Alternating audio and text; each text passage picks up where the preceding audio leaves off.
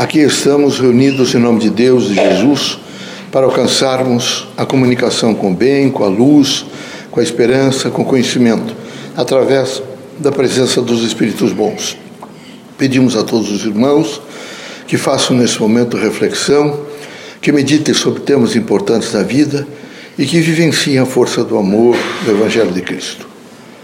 Pai, reunidos em vosso nome, pedimos permissão para esse encontro que há de ser sempre de luz, porque de conhecimento, de luz porque de amor, de fraternidade, que não nos falte agora e no nosso cotidiano a força do bem, a força de procurar a construção para um mundo melhor, que todos os dias, sob todos os pontos de vista, possamos reafirmar e positivar a fé no Criador, que haja sempre em nós a dimensão crítica e operativa de viver uma, uma, uma dimensão de força com o próximo para a construção de uma humanidade melhor. Que a paz reine na nossa vida, nos nossos sentimentos, na nossa consciência. Assim, em nome do Criador, em nome de Jesus Cristo, seu Filho, nosso Mestre, dos guias amigos e protetores, damos por aberto o nosso humilde trabalho. Que assim seja.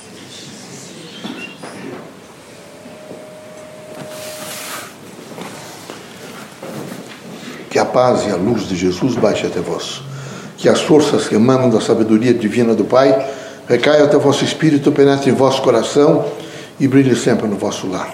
Leocádio José Correia, boa noite. Que católicos, protestantes, espíritas e religiosos em geral, o homem, nesse momento tão difícil da terra, os irmãos possam estender as mãos e se congratular e cooperar uns com os outros para ajudar a construção de um mundo melhor. Os centros urbanos estão poluídos por drogas, dependência química, angústias e sofrimento no mundo inteiro. Há realmente uma desordem moral que assolou a humanidade. A família é quase destruída e a dimensão é destruí-la. Era preciso que os irmãos, e particularmente os religiosos, entendessem a significação do encontro familiar, do encontro do bem, do encontro da vida. Era preciso que os irmãos entendessem a responsabilidade para com os filhos e os filhos para com os pais.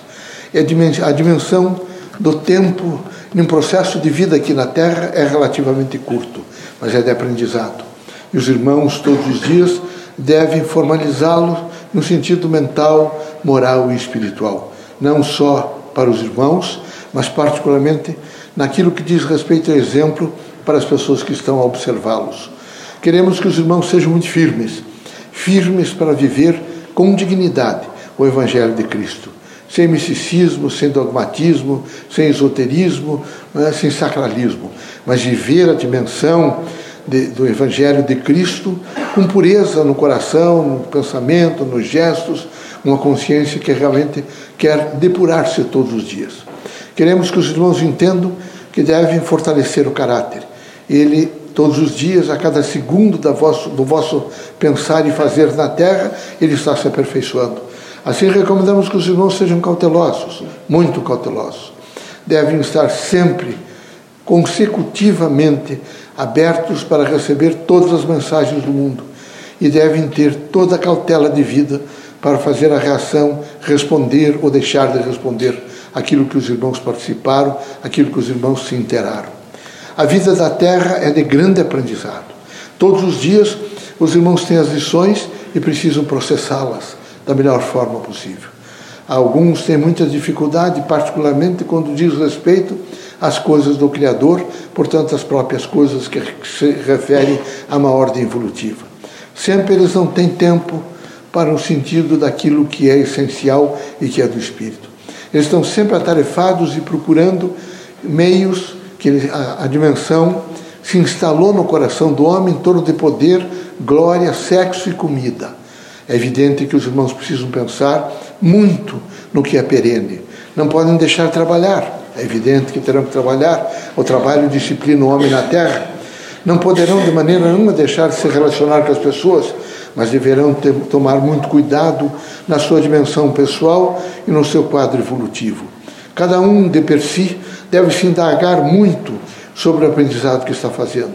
No que diz respeito, por exemplo, à preparação em uma ordem do Espírito, precisam os irmãos todos estar absolutamente atentos e em prontidão para as reformas necessárias. É preciso coragem, meus amigos, muita coragem. Coragem para tentar fazer o melhor. Coragem para pensar no melhor. Coragem para dizer a si mesmo: não tem importância, amanhã será um novo dia. Cada dia na vida dos irmãos há de ser sempre um novo começar, um novo recomeçar. O importante é que os irmãos tenham sempre uma consciência crítica voltada para o bem. Antes de fazer qualquer comentário, antes dos irmãos fazerem qualquer apreciação da outra pessoa, preciso imediatamente colocar-se no lugar da outra pessoa e perguntar: será que a apreciação que eu farei, o que estou a fazer, se fosse eu, eu gostaria que alguém fizesse?